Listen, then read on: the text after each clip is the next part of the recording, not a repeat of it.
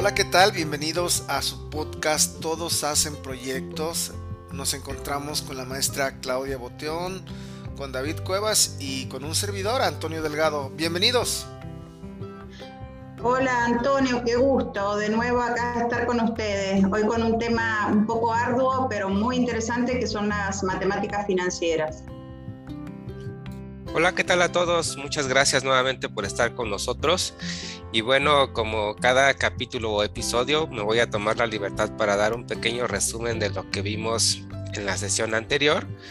Y bueno, estuvimos hablando un poco ya de los flujos de costos y beneficios que platicamos que es el lugar donde finalmente integramos pues toda la información que estuvimos previamente identificando, valorando y cuantificando tanto de costos y beneficios. Y eh, señalamos la importancia o, aclaramos la importancia de que cuando uno realiza la identificación de los costos y los beneficios, en ese momento definimos en qué momento vamos a poder registrar cada uno de ellos, ¿no? Es decir, si están al inicio del proyecto, después de la maduración del proyecto o estamos en la parte final del proyecto, ahí es donde nosotros vamos a definir en qué momento vamos a registrar cada uno de estos datos. Y también pues hablamos un poco de que la presentación de la información en el flujo pues puede tener cierta periodicidad dependiendo de la naturaleza del proyecto, que puede ser mensual, puede ser anual, semestral, trimestral. Eso ya dependerá pues de varios factores, entre ellos a lo mejor pues la ciclicidad de la información con la que disponemos, ¿no? Y una vez integrada la información, pues lo que nos interesa es conocer pues el valor neto de cada periodo, que sería la diferencia entre los beneficios menos los costos, y ese valor es el que finalmente nosotros vamos a estar analizando ya en la parte de la evaluación del proyecto. Eh, es importante que o hablábamos de la importancia de que estos valores pues tienen o estos montos que estamos reflejando en cada uno de los periodos, pues tienen un valor distinto, ¿no? Y a partir de, este análisis que realizamos, empezamos a hablar de la parte del valor del dinero en el tiempo, ¿no? De por qué un monto el día de hoy es diferente o está valorado diferente cinco años después o tres años después. Es algo muy importante que empezamos a comentar. Y bueno, en ese sentido, la maestra Claudia pues, nos daba tres pues causas ¿no? que explican estas diferencias de la valoración de los flujos. La primera de ellas pues era el riesgo porque eh, nos, decía que no es lo mismo tener la certeza de tener pues un peso en este momento que la posibilidad o la incertidumbre de tener dos o tres pesos tres o cuatro años después, ¿no? E, es muy diferente, por eso es el riesgo. Luego estaba la inmediatez, que tiene que ver pues con, con la naturaleza del ser humano, ¿no? De que nos, nos gusta más tener el dinero ahorita porque podemos disfrutar de ello es prácticamente como cuando a un niño le dicen qué quieres ahorita, un peso o cinco pesos en dos semanas, eh, el niño va a decir que quiere el peso ahorita, ¿no? Entonces, ¿por qué? Porque ahorita se lo puede consumir y no quiere esperarse este, dos semanas más para recibirlos. Y luego está la parte de la oportunidad de inversión. Eh, si uno tiene los recursos en este momento, pues podemos decidir sobre meterlos a algún otro canal de inversión, por ejemplo, una inversión de plazo fijo en el banco o algún otro proyecto o algún otro lugar donde podamos tener un rendimiento sobre esos recursos. Entonces, por eso es importante, eh, se valora más el dinero en el, en el presente que a lo mejor en el futuro y de eso es lo que proviene los siguientes conceptos que estuvimos hablando, precisamente que era el valor actual y el valor futuro. Y también empezamos a platicar un poquito de las tasas de interés o de la tasa de descuento que se utiliza en la evaluación de los proyectos. Y la maestra Claudia nos estaba explicando o empezábamos a platicar sobre la diferencia que hay entre la tasa nominal y la tasa efectiva. Y bueno, pues para continuar con el tema de las matemáticas financieras, maestra Claudia, no sé si nos puede ayudar un poquito a ampliar la explicación entre estos dos conceptos y pues la diferencia que hay entre ellos, por favor. Sí, la tasa de interés es eh, un elemento esencial en evaluación de proyectos porque sería como el traductor, en el sentido de que cuando vos vas a pesar en la balanza beneficios y costos que están en distintos momentos, requerís homogeneizarlos. Y esa homogeneización quiere decir traducir los valores del futuro a valores actuales o a valores presentes o al revés, valores presentes a valores futuros. Esa traducción requiere de aplicación de las matemáticas financieras porque en realidad lo que nosotros estamos pidiéndole al proyecto que no solamente nos rinda dinero en el futuro, sino también que nos rinda más dinero que lo que el dinero que invertimos hoy rendiría en una alternativa.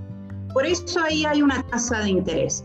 Lo que pasa es que en matemáticas financieras uno puede hablar de distintas tasas de interés.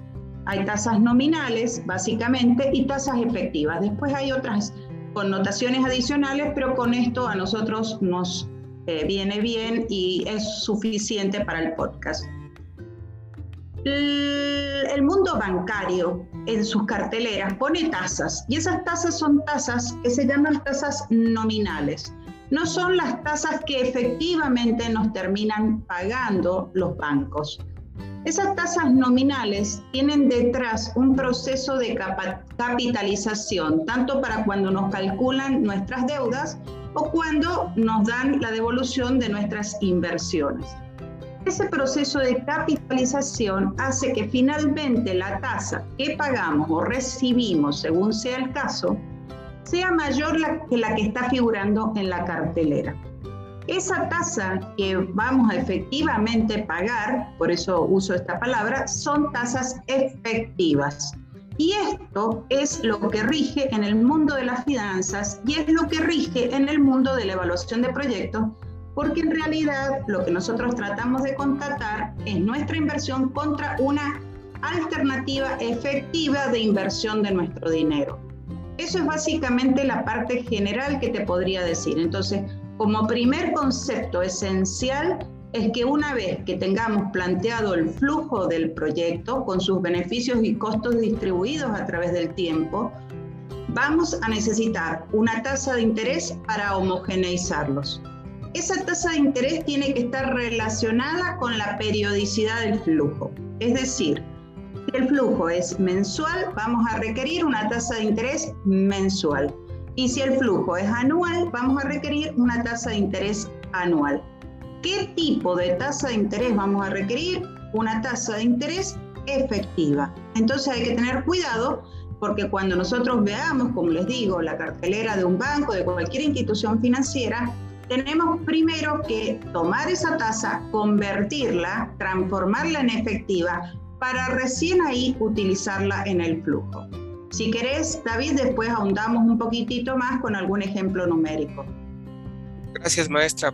Pues es muy importante esta parte de utilizar la tasa efectiva, como bien comenta pues, la maestra Claudia, yo creo que cuando uno está haciendo la evaluación del proyecto, pues es muy importante tener en cuenta la periodicidad, ¿no? De cómo están planteados nuestros flujos eh, normalmente si lo hacemos anual, pues es un poco más sencillo porque generalmente usamos en el argot financiero, pues las tasas siempre están anualizadas, ¿no? Regularmente, pero si nosotros tenemos una periodicidad semestral o mensual, pues tendríamos que tener esa esa equivalencia o, o, traducir esa tasa de interés anual a una tasa mensual, de manera que cuando podamos hacer los cálculos o cuando hagamos los cálculos en el Excel, pues podamos establecer la tasa adecuada para cada periodo. ¿no? Eso nos va a ayudar a nosotros a tener, pues como dice la maestra, homologar eh, o traer a valor presente todos esos beneficios que vamos a tener dentro de nuestro flujo y con ello compararlo contra los egresos que estamos realizando para revisar si nuestro proyecto es viable o no es viable de realizar, ¿no? Entonces es importante y yo creo que a lo mejor aquí valdría la pena, no sé si Toño nos puede ayudar un poquito ahí a platicar sobre la parte en la que pues convertimos esa tasa anual a una tasa mensual o una tasa semestral, nada más como para tener claro cuál sería el procedimiento que ustedes deberían aplicar cuando hagan pues este ya los cálculos en su flujo de efectivo, Gracias David. Creo que de forma general para las personas que se están introduciendo al tema de proyectos, podríamos hacer un ejemplo. Si me permiten, voy a, plantearme una pregunta para poder desarrollar lo que está comentando David. ¿Cómo podríamos convertir una tasa trimestral a una tasa bimestral?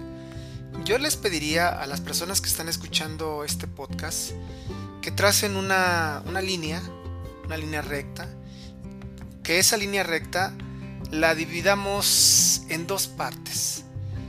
Estas dos partes, la primera es un trimestre y la segunda el otro trimestre. Es decir, estamos viendo en una línea recta seis meses divididos en dos trimestres. Y ahora tenemos que poner otra línea recta de la misma medida, por llamarlo de alguna forma, donde trazamos tres bimestres, que tres bimestres es igual a seis meses. Entonces, en dos líneas rectas podemos ver que seis meses contienen dos trimestres y en la siguiente línea que seis meses tienen tres bimestres. A simple vista es lo que tenemos que buscar. ¿Cómo vamos a convertir una tasa trimestral a una tasa bimestral? Ahora, vamos a considerar algo importante para poder hacer este ejemplo. Consideremos que tenemos una tasa bimestral del 12.486%. La fórmula que utilizamos pues es la fórmula para interés compuesto donde nosotros sabemos que, que el monto a devolver, el monto total es igual al capital inicial todo esto multiplicado entre paréntesis a 1 más i, esta i es la tasa de interés elevada a la n. Esta n es el número de periodos que transcurren entre el momento que se entrega el capital inicial y el momento que se debe eh, recibir junto con los intereses. Cuando hablo de entregar y recibir, también puede ser ejemplificado para un préstamo. Es cuando alguien recibe un préstamo, el momento en que una persona recibe un préstamo y el momento en que se devuelve este préstamo junto a los intereses. Bueno, ya tenemos la fórmula que podríamos eh, llamarla de alguna forma MT es igual a A, todo esto multiplicando entre paréntesis a 1 más I elevado a la N. Si ponemos datos, por ejemplo, el capital inicial serían 1000, todo esto lo podríamos multiplicar por esta tasa que comenté que es trimestral del 12.486%. Entonces, multiplicamos 1000 por 1.12486 y el exponente es 1 porque es un trimestre y esto nos da 1124. Entonces, ya que tenemos este 1124, nos damos cuenta que, que se recibió por un trimestre nada más. Pero nosotros queremos encontrar lo que está comentando David ¿Cómo podríamos convertir una tasa trimestral a una bimestral? Entonces, lo que tenemos que hacer es esta misma fórmula de MT igual a A multiplicando por, entre paréntesis, 1 más I trimestral, o sea, una tasa de interés trimestral, pero hace rato lo hicimos elevado a, a un periodo, un solo periodo, pero necesitamos elevarlo a dos periodos. Entonces, la fórmula tendría que quedar mt es igual a multiplicando entre paréntesis todo 1 más I trimestral, la, tasa de interés trimestral, elevado a la 2. Y ya tenemos ahí los dos trimestres. Pero para una tasa bimestral, que ya mencionamos en este plazo, en esta línea recta que les pedí que trazaran o que imaginaran, pues en lugar de poner una tasa trimestral tendríamos que tener una tasa bimestral. Entonces la fórmula quedaría MT es igual a A por igual, nuevamente todo en paréntesis, 1 más la tasa de interés bimestral elevado a la n y esta n es 3. ¿Por qué? Porque un semestre tiene 3 bimestres. Y ya que tenemos estas dos, lo único que tenemos que hacer es igualarlas. en donde tendríamos que A es igual a 1.12486, la tasa de interés de un trimestre, pero elevado a 2 para que se haga dos trimestres que son igual a 6 meses y igualarla a A por igual entre paréntesis por 1 más una tasa bimestral elevada a la 3. Pues creo que escucharlo e imaginarlo para algunas personas podría ser sencillo, pero si ustedes van siguiendo lo que estoy comentando, pues bueno, ahí lo podrían hacer y ir plasmando en su en un cuaderno o en alguna pizarra. Entonces esa es la parte respecto a lo que comenta David, pero ahora quiero continuar con lo que la maestra Claudia acaba de comentar. Bueno, la tasa de interés, como decía la maestra, cuando vamos a una institución financiera te dicen, o cuando vas a una institución financiera te dicen, te voy a pagar el 12% anual si tú inviertes desde el primero de enero hasta el 31 de diciembre. Y bueno, ahí es muy claro, ¿no? Es un año que transcurre y te van a pagar el 12% por todo ese año. Entonces vas a recibir una tasa de interés anual del 12%. Aquí viene el tema cuando nosotros empezamos a ver, a pensar, ¿y qué pasaría si yo dejara por mes, cada 30 días, mi dinero o, solamente un mes? Pues, pues ahí podríamos pensar que me están pagando la tasa de interés del 1% mensual. Entonces, si uno está yendo al banco a depositar y a retirar, siempre va a estar recibiendo esa tasa de interés del 1% mensual y a través de 12 meses yo voy a estar recibiendo pues 12 pagos de 1% mensual que al final se tendrían que convertir en un 12% mensual. Así de sencillo el ejemplo, creo que podríamos mencionar que realmente la persona eh, pues tuvo esa tasa de interés del 12% anual, porque cada mes estuvo yendo por ese 1% mensual. Pero hay que hacer más números en cuanto al tema del dinero. ¿Por qué? Porque si yo tengo que invertir o tengo la oportunidad de que esa tasa de interés la reinvierta con mi dinero, al final voy a tener ese 1% invertido cada mes y se va a ir acumulando y esa tasa de interés al final del año ya no va a ser del 12%, va a ser del 12% y algo más. Esto creo que es lo que está usted comentando, ¿verdad, maestra?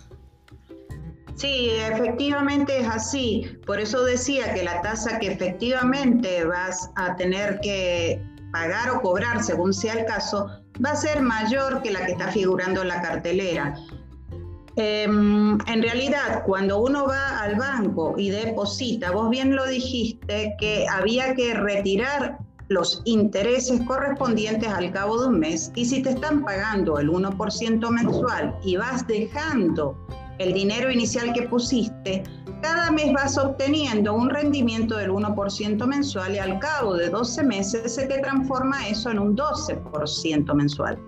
Pero normalmente uno no retira los intereses, los deja depositados en el banco, de manera que el banco va pagando otro 1% al mes siguiente, pero ya te lo pagas sobre el capital inicial más los intereses que te generaron el mes anterior ese dinero. Por lo tanto, entonces ya vas acumulando y ese 1% se va calculando cada vez sobre un monto mayor y finalmente vas a llegar a 12 y algo más por ciento al final del año, con lo cual lo que efectivamente estás cobrando es mayor que el 12%. Y esa es la tasa efectiva y esa es la tasa que tenés que utilizar para descontar tus flujos. La idea eh, te lo voy a hacer con un ejemplo numérico, si te parece eh, sencillo, donde vos decís, por ejemplo, si yo deposito eh, mil pesos y esos mil pesos generan al mes 1%, esos mil pesos están generando al mes 10 pesos de intereses. De manera que si yo retiro los 10 pesos y dejo los 1000 pesos, al mes siguiente si me vuelven a pagar el 1%, voy a generar un interés nuevamente de 10 pesos. Si hago este procedimiento sucesivamente, vuelvo a retirar los 10 pesos, dejo los 1000 pesos depositados, voy a ir generando mes a mes 10 pesos de intereses. Al cabo de un año voy a tener 120 pesos de intereses. Por lo tanto, entonces, si yo calculo 120 pesos de interés respecto de los mil que deposité, el dinero rindió un 12%. Y ahí está lo que decía Antonio, si voy retirando, tengo un 12% de interés. Pero ¿qué pasa cuando los intereses quedan depositados? Yo deposité mil pesos, el primer mes se generó el 1% de eso en términos de intereses, 10 pesos, y al mes siguiente dejo depositados, o sea, dejo depositados los 1.010 pesos que ahora tengo. Por lo tanto, el 1% de intereses nuevo que se va a generar, se va a generar sobre esos 1.010 pesos, un monto mayor que el que inicialmente deposité. Y ya no van a ser 10, van a ser 10 y algo más. Y así, esos 10 algo más los vuelvo a sumar y al final del año voy a tener más de 120 pesos en concepto de intereses. Nuevamente podría ser la cuenta, no la he hecho, la he ido diciendo nada más, y van a ver que van a rendir esos mil pesos más del 12%. Y esa es la idea, y esa es la tasa que hay que usar. Esa es la que efectivamente nos están cobrando, o en este caso, con el ejemplo, nos están pagando. Para complementar este, el ejemplo, ya aquí rápidamente hice los cálculos. Y bueno, si nosotros tuviéramos la tasa nominal del 12% que comentó Toño, y si fueran 12 meses, cada mes reinvirtiéramos el dinero, la tasa efectiva que tendríamos al final de los 12 meses es 12.68%, ¿no?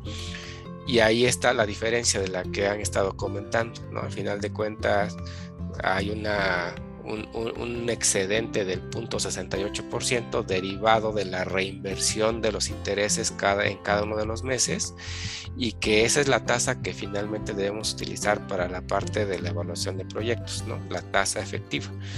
Y aquí, maestra, pues me viene otra pequeña duda sobre las tasas equivalentes. ¿no? Este, yo entendía que las tasas equivalentes pues son tasas de interés a diferentes periodos aplicados a un mismo capital inicial producen el mismo monto total en igual lapso de tiempo, ¿no? Entonces, si, tomamos esta definición, pues aquí hay un poquito, a lo mejor puede haber un poco de confusión porque nosotros invertimos 100 pesos o 1000 pesos a este 12%, pues al final del año deberíamos tener un rendimiento del 12.68 efectivo, ¿no? ¿Cuál sería la tasa entonces mensual para que pudiéramos tener esa, misma, esa misma rentabilidad al final del año o de los 12 meses, no es 1%, debería ser un poquito más, ¿no? Ahí es donde me queda la duda sobre las tasas equivalentes, maestra. No sé si nos puede ayudar a explicar o Otoño. A mí me gustaría que fuera la maestra la que comentara esto. Yo lo voy a mencionar también. Bueno, sobre las tasas equivalentes voy a utilizar eh, la información que viene en el libro, no pienso inventar nada en este momento, creo que es la referencia más segura. Y utilizando el concepto de capitalización a interés compuesto se pueden hallar, se pueden, se pueden hallar estas tasas equivalentes. Pero antes de decir qué son, cómo hallar estas tasas equivalentes, a mí me gustaría eh, citar lo que viene en el libro, que, donde dice que dos tasas de interés correspondientes a periodos diferentes son equivalentes entre sí cuando aplicadas con la modalidad de interés compuesto sobre un mismo capital inicial, producen el mismo monto total en igual lapso de tiempo. Y la fórmula que se utiliza es la que mencioné en un principio para la primera pregunta que, que traté de resolver y es igual, ¿no? Es el monto total es igual a, A, que es el capital inicial, por todo entre paréntesis, 1 más I, se cierra el paréntesis y se eleva a la N, que son los periodos. Y esto pues ya, ya lo expliqué hace rato de qué se trataba. Y lo que vemos con el tema de tasas equivalentes es la relación que existe entre tasas. Para esto vamos a hacer un ejercicio muy simple. ¿Y por qué digo un ejercicio muy simple? Porque seguramente la maestra Claudia va a poner el toque final en esto que voy a comentar sobre tasas equivalentes. Entonces vamos a un ejercicio donde tenemos capital de 1000 y tenemos una tasa mensual del 4%. Y vamos a ver qué ocurre con este dinero después de tres meses. Y en esta fórmula que mencioné hace rato, eh, la colocamos los datos donde tendríamos que multiplicar 1000 por 1.04 y el 1.04 elevado a, la potencia 3. Y esto nos da 1124,86 centavos. Entonces, la tasa que nosotros vimos es una tasa mensual del 4% que nos da después de tres meses este 1124.86. Pero ¿qué pasa ahora si nosotros tenemos una tasa del 12.486% a un trimestre? Igual, lo único que vamos a hacer es multiplicar estos 1000 por 1.12486 y nos da 1124. ¿Qué es lo que podríamos concluir con esto que estoy mencionando? Que la tasa trimestral, la I, es igual a 12.486% o 12,486% dependiendo el país donde nos estés escuchando. Y es de un trimestre. Esto significa que las tasas de 4% mensual y de 12.486 trimestral son equivalentes. Pero recuerden, estamos utilizando una fórmula que capitaliza intereses. Y para concluir, igual citando la referencia que mencioné hace rato, esta equivalencia muestra que cuando una persona pide prestado al 4% con capitalización mensual de intereses, efectivamente le están cobrando el 12.486% trimestralmente. Eso es lo que quería comentar, espero que haya sido eh, adecuado. Y pues bueno, como lo mencioné, y seguramente la maestra le va a poner el toque final a esto que estoy comentando ahora.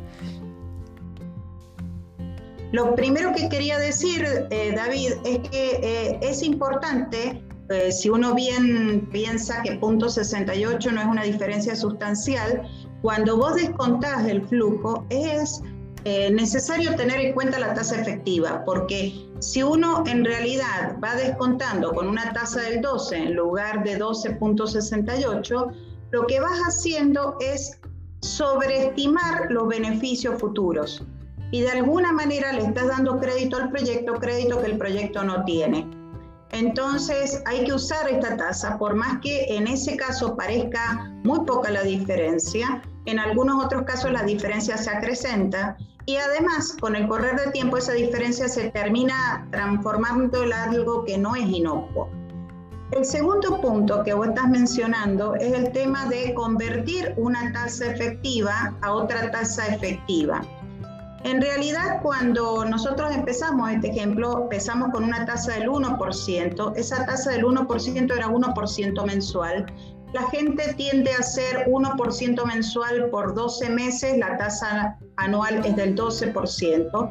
Nosotros estamos diciendo que eso no está bien si el dinero se puede reinvertir en el banco, en la institución financiera o donde sea.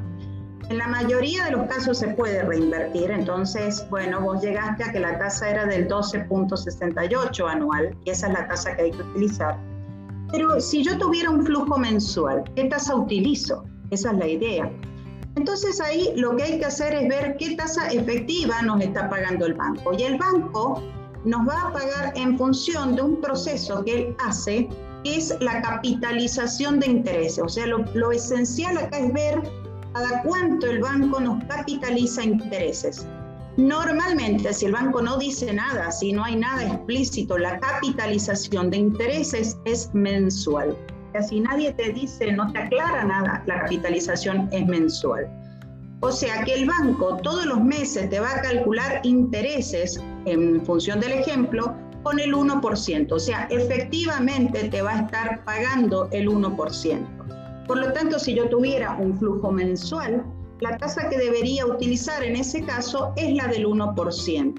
si el flujo es anual, la tasa que debería utilizar no es el 12, sino el 12.68%. Y ahí está la equivalencia.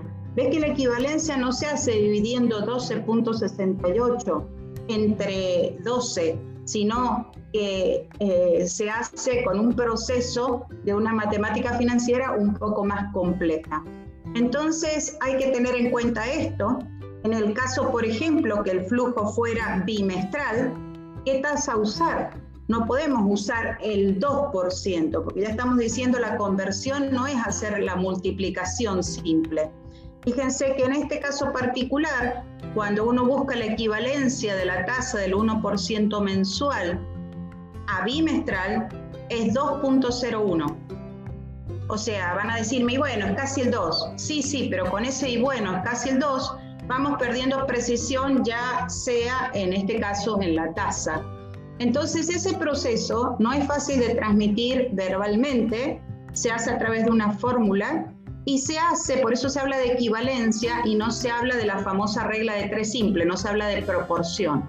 Las tasas equivalentes, para convertir una tasa equivalente de un periodo a otro periodo, no se puede hacer regla de tres simple, sino que lo que hay que hacer es un proceso que se llama el proceso de equivalencia. Vos bien lo dijiste, David, y esa es la palabra que hay que utilizar. Entonces, en ese sentido es un poquitito más complejo y es muy difícil transmitirlo porque la fórmula es una fórmula que se hace rápido, pero que por ahí no se puede decir verbalmente tan fácilmente. Entonces, los invito ahí a que busquen la fórmula de conversión para que puedan convertir este 1% en 2.01 bimestral o en 12.68% anual. Esas son las tasas equivalentes que hay que usar según la periodicidad del flujo, partiendo de una tasa del 1% mensual con capitalización de intereses mensual.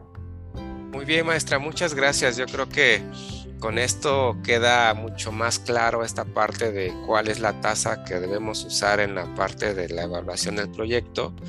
Y bueno, en nuestro ejemplo, ya resumiendo, pues tenemos ahí la parte que si el banco nos da una tasa nominal del 12%, la tasa efectiva que debemos usar si fuera mensual sería el 1%, si fuera bimestral es el 2.01% y si fuera anual es el 12.68%. Y este efecto pues es la parte que estamos comentando que es pues la capitalización de los intereses que se están generando en cada uno de los periodos, ¿no? Entonces eh, es un concepto muy importante que me gustaría llevarlo un poco al análisis de la parte de los flujos de efectivo ya en la evaluación de los proyectos, porque si bien este, esta tasa efectiva tiene un poco que ver con la parte del interés compuesto y con el interés simple, ¿no? O sea, con esas diferencias, que a lo mejor nos conviene hacer un paréntesis para explicar un poquito esa diferencia entre cada uno de ellas el interés simple, pues básicamente pues es donde nunca pasan a formar parte del capital los intereses y en el interés compuesto pues sí pasan a formar parte de, ese capital, ¿no? Dependiendo de la periodicidad, pues se van sumando al capital y se le va sacando el interés sobre el interés, por así decirlo, ¿no? Entonces yo creo que esa es la diferencia básica entre el interés simple y el interés compuesto. Ahora, cuando ya hablamos de la parte del flujo y de cómo descontamos esos flujos que tenemos en nuestro proyecto, pues es un poco complicado de explicarlo, pero voy a ver si lo digo correctamente. O sea, nosotros estamos tratando o estamos suponiendo que la parte de esos flujos los estamos reinvirtiendo o estamos esperando una reinversión de la tasa que estamos este, estipulando. Por eso es que cuando hablamos de interés compuesto, pues estamos como sumándole los intereses al capital. Algo similar sucede en la parte de los flujos cuando hacemos esa parte del análisis. No sé si esto que estoy comentando, maestra, es del todo correcto o, cuál sería la apreciación de por qué nosotros utilizamos pues una, una fórmula equivalente de interés compuesto para descontar cada uno de estos flujos que tenemos en nuestro proyecto. Eh, creo que la mejor respuesta que te puedo dar es que en el mundo real, en el mundo de las finanzas, el, sistema de interés que rige es el interés compuesto. El interés simple solo te sirve de base para el cálculo de las tasas nominales y a partir de esas hay que calcular las tasas que son las efectivas y que son las que están de la mano con el interés compuesto. Nosotros en eso tenemos que ser em, siempre coherentes.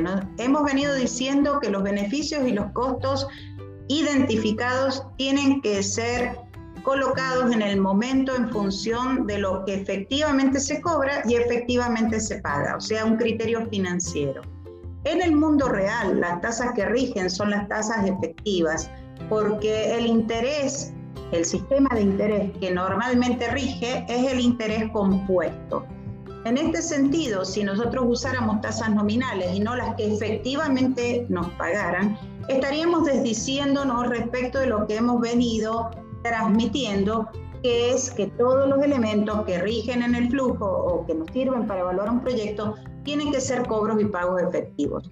Cuando yo evalúo un proyecto, lo que quiero saber es cuánto rinde mi dinero en el proyecto y quiero constatar ese rendimiento con, con cuánto rendiría ese dinero en la alternativa. Y esa alternativa me va a estar pagando un interés en función de un sistema de interés compuesto, un interés efectivo.